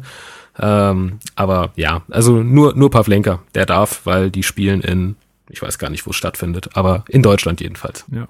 Ähm, Marc, wer ist denn alles von Hertha-Seite unterwegs und äh, so wie, also das ist mein Kenntnisstand zumindest, äh, ist, dass äh, es in Berlin diese Regelung nicht gibt. Also dass es, ähm, dass die Spieler ähm, nur wenn sie einen ähm, ja, negativen Corona-Test, der irgendwie mindestens 48 oder nee, höchstens 48 Stunden alt ist oder so, ähm, mitbringen, dass sie dann äh, auch spielen dürfen. Ähm, wer ist denn von uns unterwegs in der Länderspielpause? Uh, eine genaue Übersicht habe ich nicht. Aber Von den wichtigsten. ich weiß, dass, ja, also letztes Mal waren es ja, glaube ich, 13 Nationalspieler. Logischerweise wird jetzt John Cordova nicht reisen. Ähm, Dedrick Boyata wiederum schon, der ja leicht verletzt äh, gegen Augsburg erstmal weitergespielt hat und dann kurz vor Schluss eben für Martin Dade ausgewechselt wurde. Der wird trotz dieser leichten Verletzung zur belgischen Nationalmannschaft reisen und dann wird man immer noch sehen, ob er dann spielt oder nicht. Äh, Rune Jahrstein wird, denke ich mal, unterwegs sein. Ähm, diverse U-Nationalspieler, sage ich jetzt mal. Pekarik wird weg sein, ne? Auch ein Guendouzi wird bei der U21 weg sein. Luke Bacchio, Piontek, Kunja wurde, glaube ich, nur für die U21 eingeladen oder ähnlich. Also nicht mehr für die A-Nationalmannschaft. Ähm, ja, also Darida, klar, auch der. Also es sind wieder wirklich, äh, ich glaube, so 12, 13 Spieler werden wieder unterwegs sein. Und das ist natürlich, das hatten wir jetzt schon in den letzten zwei Länderspielpausen. Die eine ja, glaube ich, während noch der äh, Saisonvorbereitung, eine jetzt während der Saison ja schon das Thema, dass das natürlich wahnsinnig kontraproduktiv ist. Zum einen, weil Länderspiel aktuelle, aktuell natürlich totaler Humbug sind. Also du bist darum bemüht, deine Spieler und so weiter in der Bubble zu halten und dann lässt du sie um den ganzen Globus fliegen. Ja, Weltklasse. Das ist in Pan Zeiten einer Pandemie natürlich eine wunderbare Geschichte. Ähm, auf der anderen Seite ist es natürlich so, dass die dann eben nicht bei Hertha im Training sind und Hertha so viele Spieler fehlen, dass auch normales Training fast nicht möglich ist. Du musst das also mit der U23 auffüllen und dann lassen sich auch eigentlich kaum Fortschritte machen. Also das äh, stoppt den Prozess, äh, diesen den Prozess, ein Team zu werden, einfach und äh, das ist dementsprechend schwierig und dementsprechend wird man mal äh, sehen, ob man dieses Momentum, was man jetzt aus den letzten zwei Spielen äh, kreiert hat, ob man das dann bis zum 21. dann gegen Dortmund retten kann. Ja, wann kommen die Spieler Ähm, wieder? Hast du das auf dem Schirm? Weil ich weiß Das ist auch unterschiedlich. Das kommt ganz drauf an, wo die unterwegs sind. Also die, äh, die zum Beispiel in Südamerika unterwegs waren, äh, das letzte Mal, die kamen, die hatten, ich glaube, einen Tag zur Regeneration. Die kamen Donnerstag Nacht wieder, äh, sind da gelandet in Berlin und a- am Freitagvormittag haben sie noch, äh, sind sie gefühlt noch ausgelaufen und am Samstag war Spiel. Also andere kommen wiederum, Darida oder Pekarik kamen, glaube ich, zum Beispiel relativ früh wieder. Also dementsprechend ähm, ist das sehr unterschiedlich, je nachdem, welcher Region sie sind und wann das letzte Länderspiel in der Woche stattfindet. Also wir haben jetzt am Ja. 11.11. das äh, Spiel gegen äh, Tschechien, ne? da wird auch Darida vermutlich mit dabei sein. Das wird ja vielleicht ganz Wird interessant. vermuten, ja. Und dann haben wir noch am 14.11. Ähm, auch die Nations League gegen äh, was der Ukraine Kann sein, ja. und dann nochmal ich Nations bin da League tatsächlich gar nicht mal firm. Ja, ja, ich sag's nur, weil ich nochmal sehen wollte, bis wann quasi die Länderspiele gehen. Also am, und äh, Nations League ist nochmal am 17.11. Das bedeutet, äh, ja, also es wird wahrscheinlich dann äh, wieder so sein, dass die sehr, sehr kurzfristig alle zurückkommen. Und Ja, äh, Niklas Stark habe ich gerade noch in der Aufzählung vergessen. Ich habe irgendwie nur so auf au- ausländische Spieler geguckt. Der ist ja auch bei der deutschen Nationalmannschaft dabei. Ob er spielen wird, hm. das ist übrigens auch noch so ein Thema, wenn die zu ihren Nationalmannschaften reisen und dann nicht einmal spielen. ja, ist einfach, Das ist ja auch immer so. Jeder Trainer sagt ja, ja, solange sie wenigstens spielen, ist es einigermaßen okay. Aber letztes, letzte Länderspielpause hatten wir den Fall, dass Alderete, Cordoba und Cunha nach Südamerika gereist sind und nicht gespielt haben, beziehungsweise Alderete eine Minute. Also das ist natürlich dann noch schwieriger. Und Niklas Stark ist letztes, letzte Länderspielpause ja frühzeitig zurückgekommen. Ich weiß nicht, ob es diesmal auch so sein wird. Aber dementsprechend sind das einfach wahnsinnig viele Fragezeichen und Unwägbarkeiten, die natürlich die Trainingsplanung und so weiter ziemlich zerschießen. könnte Also, da könnte da Hertha nicht einen Deal mit mit äh, mit der Stadt Berlin und mit, dem, äh, mit dem Bundesland Berlin machen, einfach zu sagen, ey Leute, führt das mal ein hier mit dieser Quarantäne. Dann müssen wir die dann Ja, ja, losschicken. auch- Weil Preetz hat ja ganz offen auf der äh, Pressekonferenz gesagt, wenn das so wäre, würden wir es nicht machen. Aber da es nicht so ist, Genau. haben wir Ja, jetzt, das ist ja Bei auch noch, Bielefeld es kommt ist ja auch noch, so. Hannes? Es, es kommt ja auch der Fakt dazu, dass ähm, wenn es diese Regelung gibt, es entsprechend auch keine Bestrafung dafür gibt, wenn Spieler nicht abgestellt werden. Das ist jetzt ja noch, kommt ja auch noch mal dazu. Ne? Also wenn du Spieler nicht abstellst ähm, ohne ersichtlichen Grund, ähm, dann gibt's da ja auch noch mal entsprechende Strafen. Wie hoch die ausfallen, weiß ich jetzt nicht. Ähm, das größte Problem ist einfach, dass es schon wieder nicht einheitlich ist, auch in Deutschland. Mhm. Ne? Also das ist, dass du schon wieder Bundes, äh, Bundeslandabhängige Regelungen hast, obwohl es ja eigentlich hieß, dass man jetzt mit diesen einheitlichen Regelungen dann wieder ein bisschen mehr Struktur da reinbringen will und am Ende hast du aber doch wieder so einen Flickenteppich an verschiedenen Stellen und das ist ja auch für einen Wettbewerb an sich nicht gut. Also nee, überhaupt du hast ja Mannschaften, Mannschaften wie, wie jetzt Hertha und, und Bayern und was weiß ich was, die ewig viele Nationalspieler haben. Ähm, und äh, jetzt, jetzt hat Bremen tatsächlich einfach den Vorteil, ja, okay, das Bundesland hat gesagt, geht nicht, also geht's nicht. Und ähm, das ist, das sorgt halt auch wieder für unterschiedliche Wettbewerbsverhältnisse und das ist auch wieder nicht in Ordnung. Ja, und selbst wenn du jetzt, sagen wir mal, weniger Nationalspieler hast, das sind ja dann schon meistens auch die, die irgendwie prägend für deine Mannschaft sind, also häufig. Insofern, äh, Logisch. klar. Aber ich sehe das natürlich total, ähm, dass, dass wir davon dann auch äh, äh, besonders gebeutelt sind am Ende. Nun gut, wir müssen, wir müssen. Das kann man sehen, dass man als nächstes gegen Dortmund spielt. Die werden wahrscheinlich nicht weniger Nationalspieler haben. Äh, nee, ist richtig. Würde ich jetzt mal, würde ich jetzt eher mal vermuten. Dementsprechend trifft man jetzt da nicht auf eine Mannschaft, die jetzt irgendwie ausgeruhter aus dieser Länderspielpause käme. Ähm, aber da wird hat übrigens dann am Samstag um 20.30 Uhr sein. Genau. Also das, auch eine ungewöhnliche Zeit.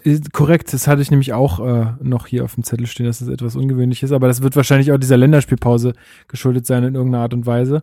Vermute ich jetzt zumindest mal. Ähm, ja, aber ja. In, in, Dortmund ist es ja schon so, dass äh, sich da mehr gefunden hat und da, also die sind ja gerade noch nicht, in, also die sind gerade nicht in so einem Prozess wie wir. Ähm, haben, also sind Dritter der Tabelle aktuell, äh, fünf Siege, zwei Niederlagen. Die beiden Niederlagen waren jetzt gegen Bayern ähm, gestern Abend und äh, wir nehmen jetzt am Sonntagabend auf und äh, gegen Augsburg tatsächlich. Dementsprechend ist Hertha ja auch besser als Dortmund. Genau. Dortmund hat gegen Augsburg verloren Dortmund. und Hertha hat gegen Augsburg gewonnen und wir wissen, dass es so funktioniert. Dementsprechend. Genau. Dortmund Besieger, Besieger. Also, so nämlich. Ne, das so. Die T-Shirts sind schon im Druck. Die sind quasi schon im Druck. Ähm, ja, also ich würde auch sagen, es äh, wird, wird irgendwie eine interessante Partie, weil es einmal ein Gegner von hoher Klasse ist. Ist ja auch eher der, das Ballbesitzteam. Also vielleicht kriegen wir dann auch ein bisschen mehr Raum für Umschaltaktionen. I don't know. Das würde ich vermuten, ja. Ähm, mal sehen. Aber ja, auf, gut, ich meine, was soll man zu Dortmund sonst noch sagen? Ne? Die, die haben 15 Tore geschossen, haben nur fünf bekommen äh, fünf Spiele bisher zu null gespielt. Also ich meine, von den fünf Toren waren jetzt drei gegen Bayern. Da, also da sieht man schon, die sind halt auch in der Defensive recht stark. Marc, was, was würdest du vermuten? Wie, wie kommen wir da raus? Ist schwer, schwer zu sagen, aber gib mal, versuch mal einen Tipp abzugeben. Ja. Ich hole mal weiter aus, weil ich äh, gar kein Fazit zum Augsburg-Spiel gemacht hatte. Also für mich war dieses Augsburg-Spiel irgendwie eine logische Konsequenz der letzten Wochen, weil sich Hertha eigentlich schon seit dem Leipzig-Spiel und auch in ein paar Spielen zuvor stetig weiterentwickelt hat und dann ist es in diesem äußerst souveränen Auftritt gemündet und man sieht, dass die Richtung stimmt und jede Woche gemeinsames Training Wirkung zeigt. Jede Woche gemeinsames Training ist dann wiederum halt, wie gesagt, der Bogen, den man zum Dortmund-Spiel machen kann, ist jetzt nicht möglich, aber man ist jetzt auf insgesamt einfach einem besseren Stand als vor zwei oder drei Wochen. Und ich würde, ich glaube schon, dass ein Stück weit dieser Sieg trotzdem eine breite Brust gibt, auch wenn jetzt erstmal zwei Wochen äh, bis zum nächsten Spiel äh, ins Land gehen. Und dementsprechend könnte ich mir schon vorstellen, eben weil auch Dortmund sein eigenes Spiel betreiben will und sich nicht wie Augsburg hinten, hinten reinstellen wird, werden sich Räume für Hertha Stürmer, die ja mit diesen Räumen auch gerne kalkulieren, besonders ein Luke Bacchio, der dann in Schnittstellen und Tiefen geschickt wird, werden sich ergeben. Gleichzeitig finde ich, dass sich Hertha jetzt gegen Augsburg und eigentlich auch schon gegen Wolfsburg defensiv stabiler präsentiert hat als in den Wochen zuvor, was auch an beispielsweise übrigens auch einem Omar Alderete liegt, den wir jetzt gar nicht so besprochen haben, der finde ich sich super eingefügt hat und auch äh, besonders über das Aufbauspiel sehr prägend für die Mannschaft schon geworden ist innerhalb von zwei Spielen, aber auch einem Boyata, der sich sichtlich stabilisiert hat. Dementsprechend, um es jetzt quasi runterzubrechen, ja, Dortmund ist natürlich der Favorit und Dortmund ist natürlich stark, aber Dortmund ist auch die Mannschaft, die gerne mal was liegen lässt. Und ich glaube, dass Hertha eine Mannschaft sein kann, wo sie das tun, weil Hertha Dortmund wehtun kann mit den Waffen, die sie haben. Ähm, auch einem Guendouzi, auch einem, vielleicht auch ein Toussaint, der dann wieder dabei sein kann. Auch, auch und über vor allem einen Kunja. Und dementsprechend bin ich da sehr gespannt. Ich, ich sehe da überhaupt nicht schwarz, schwarz-gelb. ähm, und würde dementsprechend sagen, das kann auch. Sorry, kam ein bisschen verspätet. Danke. Kam ein bisschen verspätet. Danke, danke. Entschuldigung, Ich habe hab drauf gewartet. Ähm, deswegen sehe ich da jetzt, ich sehe es jetzt nicht unrealistisch an, dass Hertha auch einen Punkt mitnehmen kann. Also ich sehe gar keinen Grund, warum Hertha in einer Mannschaft wie Dortmund mit der individuellen Klasse, die Hertha hat und mit der eingespielt hat, die Hertha jetzt hat, nicht auch wehtun kann. Ja, würde ich mitgeben. Also ich, ich habe da schon Vertrauen, dass das klappen könnte. Ähm, ich, ja, aber trotzdem sehe ich natürlich auch die Qualitäten von Dortmund und wie Ja, gesagt, nach, ja dieser Länderspielpause ist es halt äh, absolute Wundertüte so ein bisschen. Aber ja, also ich sehe da auch äh, sehe da auch durchaus Chancen für uns. Hannes, wie wie würdest du das so ein bisschen weiter von außen betrachten? Also du musst jetzt halt, es ist jetzt halt ähm, wichtig, dass du dich nicht jetzt nicht hinten reinstellst. Ne? Also du, du willst ja, Hertha will ja äh, offensiven Fußball spielen, das siehst du ja, die wollen ja das Spiel an sich reißen und jetzt von der Spielidee wegzugehen, nur weil Dortmund kommt, das, das würde ich nicht machen. Man hat ja auch bei Bayern versucht, ein bisschen mitzuspielen. Ähm, und auch da hat's ja gut funktioniert. Ähm, Von daher würde ich jetzt gar nicht, würde ich jetzt nicht, also was weiß ich, ein Un- Unentschieden würde ich als nicht, nicht unrealistisch sehen. Es kommt halt tatsächlich drauf an, was Haaland für einen Tag erwischt und was sein Gegenspieler für einen Tag erwischt. Weil der Typ ist halt, das, das ist so unfassbar, was der in der, mit der Körpermasse trotzdem auch für ein Tempo aufbringt. Ähm, da wird's halt ganz, ganz wichtig sein, was die Innenverteidigung macht. Und äh, wenn man ihn so gut es geht, ich will jetzt nicht sagen aus dem Spiel nimmt, weil das kannst du nicht, ähm, aber so gut es geht, so ein bisschen im Zaum hält ähm, und dann offensiv selber die Akzente setzt, ähm, dann kann da durchaus ein Unentschieden, wer weiß, vielleicht auch durch einen Lucky Punch ein bisschen mehr bei rauskommen. Also ich würde das jetzt gar nicht so, so äh, als unwahrscheinlich betrachten. Und Dortmund ist jetzt auch aktuell nicht unbedingt äh, die Übermannschaft. Ist korrekt. Äh, ich denke, vor allem wird es darum gehen, einfach äh, so ein bisschen die an, an die Leistung halt aus Augsburg anzuknüpfen. Wenn das am Ende nicht mit Punkten passiert, aber doch mit einer ordentlichen Leistung, wo man jetzt nicht wieder komplett auseinanderfällt oder irgendwie wieder Rückschritte macht, dann denke ich, ist das auch verschmerzbar gegen Dortmund. Aber naja, wir brauchen jetzt halt schon die Punkte, weil wir haben einige am Anfang liegen lassen. Somit, ähm, ja, wäre das schon ganz schön. Es geht ja dann sowieso in sehr knackige Wochen. Ne, das muss man halt auch sagen. Nach der Genau. Länderspielpause wird's für Hertha interessant. Du spielst gegen Dortmund, spielst dann in Leverkusen, spielst dann zu Hause das Derby gegen Berlin, äh, gegen Berlin, ja, haha, gegen Union.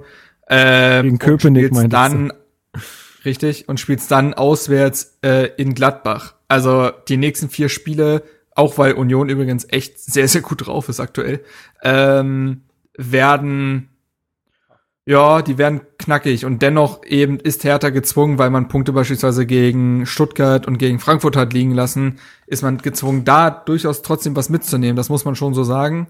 Ähm, ohne zu sagen, dass, wenn das nicht passiert, äh, Labadia vor dem aussteht. Ich finde das sowieso sehr eigenartig, wie viel schwarz gemalt wird, aber gut. Aber dennoch ist Hertha schon ein Stück weit unter Zugzwang, um äh, zumindest sich so ein bisschen Ruhe zu verschaffen. Und ich halte es, wie gesagt, auch gut möglich, dass Hertha in den Spielen dass da vielleicht auch was Unerwartetes runterfällt. Also das kann schon so sein. Übrigens wird's danach deutlich einfacher in der Hinrunde. Ähm, das gehört zur ganzen Wahrheit dazu. Hertha hat jetzt auch kein leichtes Auftaktprogramm. Dementsprechend wird es spannend zu sehen sein, wie man dann auch ins Dortmund-Spiel vielleicht schon direkt reinstartet und vielleicht dann auch diesen Schwung aus den Spielen jetzt, aus den letzten zwei Spielen zuvor auch mitnehmen kann. Das wäre schon wichtig, um sich dann über die nächsten sehr schwierigen Wochen zu tragen, würde ich sagen. Ja, Tatsache. Also ein bisschen, bisschen schwer zu äh, vorherzusehen, aber wir sind ganz frohen Mutes äh, und guter Hoffnung, dass das klappt äh, mit ein paar Punkten. Und ja, wie, äh, wie machen wir jetzt äh, in der nächsten Woche weiter? Es ist ja Länderspielpause, das bedeutet auch kein Hertha-Spiel am Wochenende.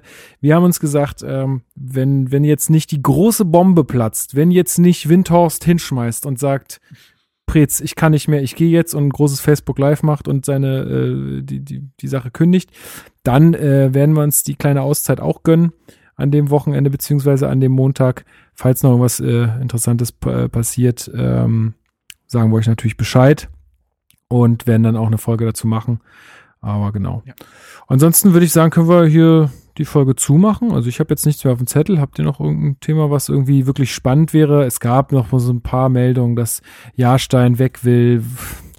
was ich jetzt irgendwie, also äh, hätte ich jetzt nicht so viel Interesse, es aufzunehmen, weil es am Ende so ist, ja klar, er war erster Torhüter, er ist jetzt zweiter Torhüter, dass ihm das nicht freut, ist irgendwie klar. Ähm, und äh, Preetz hatte dazu auch gesagt, er weiß davon nichts, auch wenn das jetzt vielleicht nicht unbedingt wahr ist, aber ich weiß nicht, ob wir da, was wir dazu jetzt groß erzählen sollen. Spieler, der nicht spielt, ist unzufrieden. Keine große News. Tatsächlich, ja, es ist wirklich so. Ja, aber ist immer die Rätsel, die Rätselspiele von der Bild machen mir immer richtig Spaß. Ja, wenn dann da so dieser diese, Hertha Star, genau dieser Hertha Star äh, will, will weg und dann schön. Und dann ja. hast du ja einfach an einer Frisur schon erkannt. Ja, das war ja klar. Einfach. Das war ganz einfach. Das ist die, das ist die äh, ja steinische. Ich bin gerade aus dem Bett gestiegen Frisur. Die erkennt man von weitem. Ja. Also ja. Nee, Nummer gab's bei Teil, ich glaube auch, mal, das war auch recht leicht. Sag noch mal bitte. Hannes? Die, die, die Nummer gab's bei, bei Tahi Chong äh, bei der Bild auch schon. Bild Plus Artikel und äh, ausgeschwärzt. Man, man konnte erahnen, um wen es ging. Der hat eine durchaus dezente Frisur, ja. Ja, ey, nee, ich glaube, wir können es an der Stelle tatsächlich zumachen. Ähm, wir sind sportlich geblieben, das sollten wir so halt behalten. Ja, wunderbar. Ey, Hannes, äh, es war mir eine große Freude. Cool. Äh, ich find's vor allen Dingen auch echt cool, das hatte ich jetzt noch gar nicht gesagt, dass, äh, dass du da äh, dich so mit unserem äh, Kram beschäftigst. Und äh, ich finde auch, dass, äh, dass du heute bestimmt auch für einige Hertha-Fans äh, noch sehr wertvolle Dinge bei, hier beigetragen hast. Also ähm, immer gerne wieder, ja. Ähm, ich würde mich freuen. Und ich hoffe, dir hat's auch ein bisschen Spaß Folgt gemacht. dem Mann auf Twitter. Genau. Das kann nicht sein, dass der Mann unter zwei, 200 Followern hat. Was ist da eigentlich los? unter zwei Follower hat. Unter zwei. Unter zwei Ein. Follower. Mark Schwitzky. Ich, ich, ich, ich, ich, war, ich war heute in der Elf, in der Elf-Freunde-Netzreaktion. Vielleicht kommt ja was dazu. Ah, ist ui. So. ui, ui. Ja, ähm, ja also klar. es hat, hat, hat auf jeden Fall Spaß gemacht. Äh, ich, äh, irgendwann komme ich mal wieder mit der Davy, Davy Selke Spezialausgabe und dann. Äh, Wie geht's ihm eigentlich? Ich dachte, wenn, wenn, wenn mal ganz kurz äh, aktuell verletzt, äh, oh so wie alle unsere Stürmer im Grunde. Oh. Ähm, oh, oh, ich habe eins seiner wenigen Tore tatsächlich letztes äh, Jahr noch live sehen dürfen. Ich glaube, er hat jetzt in der Zeit drei geschossen. Ähm, bis jetzt, nennen wir es mal etwas unglücklich, diese Laie mit der dezenten Kaufpflicht nach Klassenerhalt. Okay.